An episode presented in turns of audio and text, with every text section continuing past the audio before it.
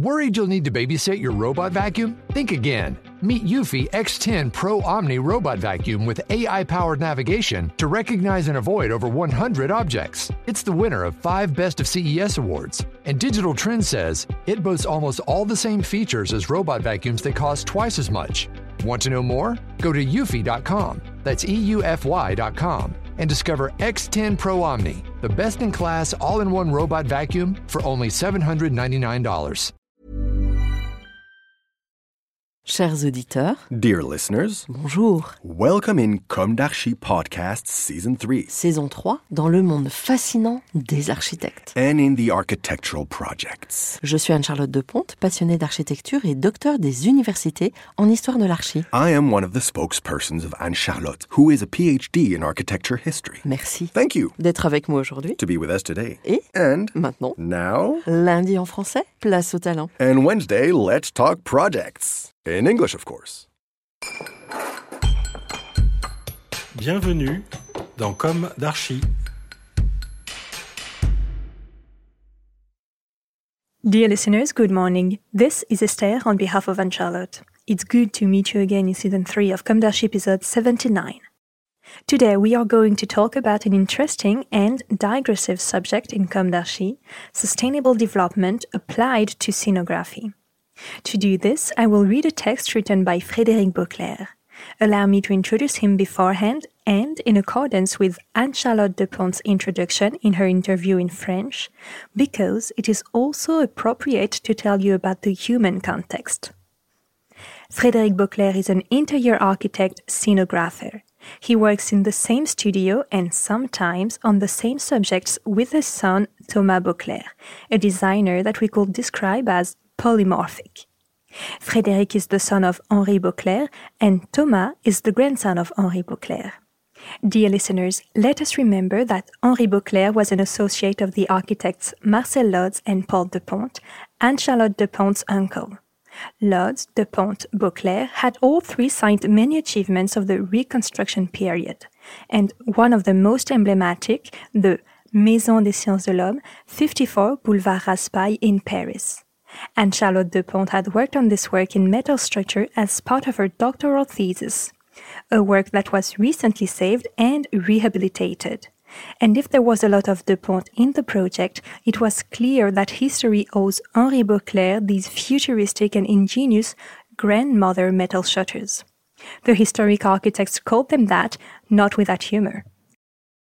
Perhaps Thomas has inherited his grandfather's ingenuity in his approach since he works on objects like an augmented designer, inventing, for example, a motorcycle helmet that takes you home at night, a very designer watercress harvester, Pina that filters water and or prepares plant decoctions thanks to the unknown virtues of the pine tree, or an interior design project for a major champagne brand.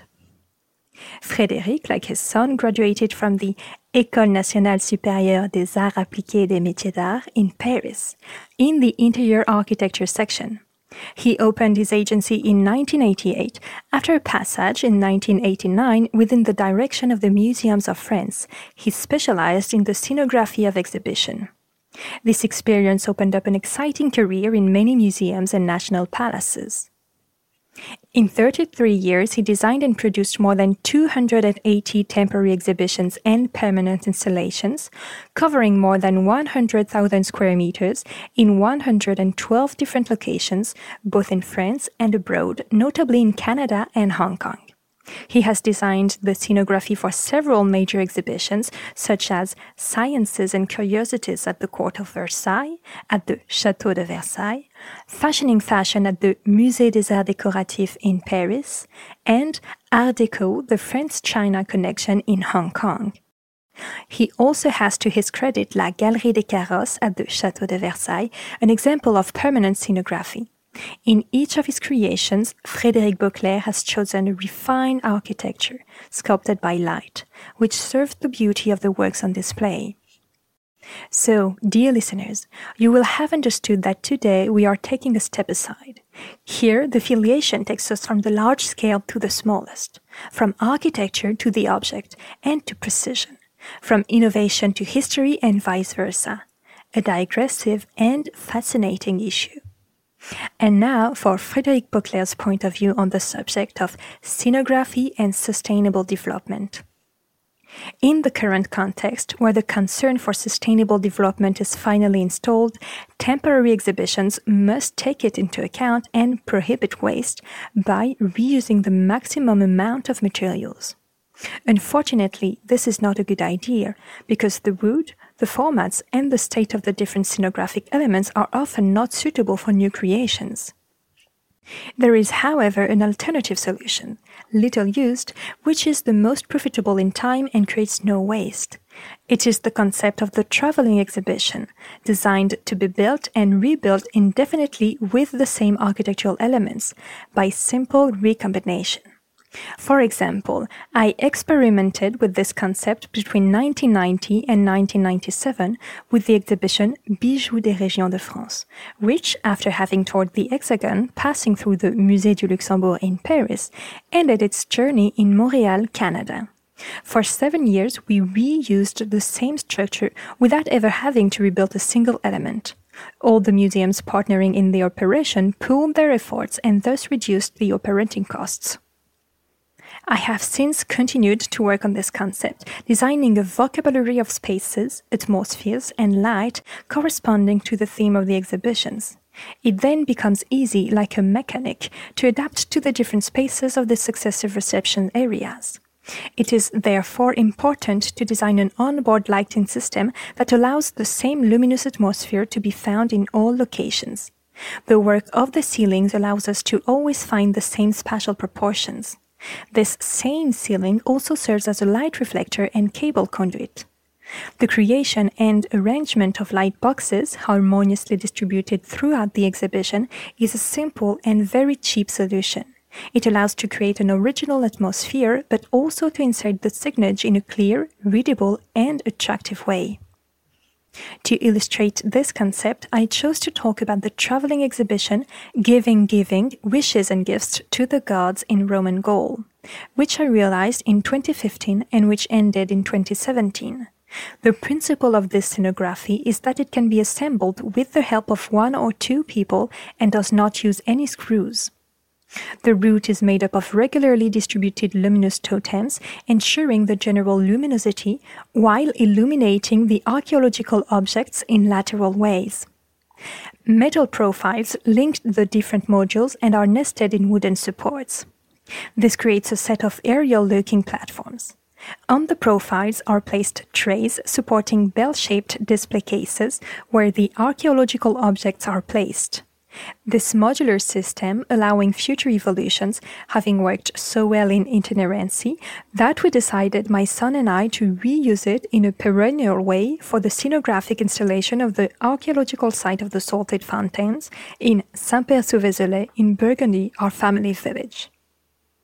This project was very important to us in human terms. Indeed, we designed, realized, and installed this project voluntarily to contribute to the valorization of our village. This story tells, on the one hand, that all disciplines related to architecture can integrate sustainability approaches. It shows, on the other hand, how much the filiation, when it is carefully maintained, can generate fruitful, talented, and durable collaborations. We were very happy to share with you, with humility, this point of view of one of the most important professionals in the field of scenography in France and also a story of filiation. Long live Beauclair's talents, and let us dedicate this issue to the memory of Henri Beauclair. Dear listeners, thank you for tuning in. Let's meet again next week for a new d'Archi in English. And until then, take care of yourselves. Goodbye.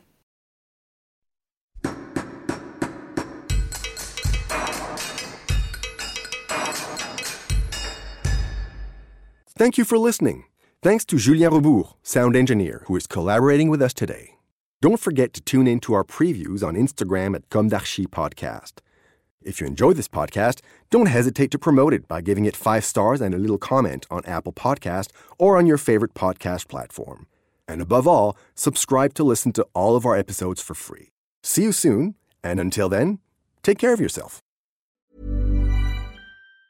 Worried you'll need to babysit your robot vacuum? Think again. Meet Eufy X10 Pro Omni Robot Vacuum with AI powered navigation to recognize and avoid over 100 objects. It's the winner of five Best of CES awards. And Digital Trends says it boasts almost all the same features as robot vacuums that cost twice as much.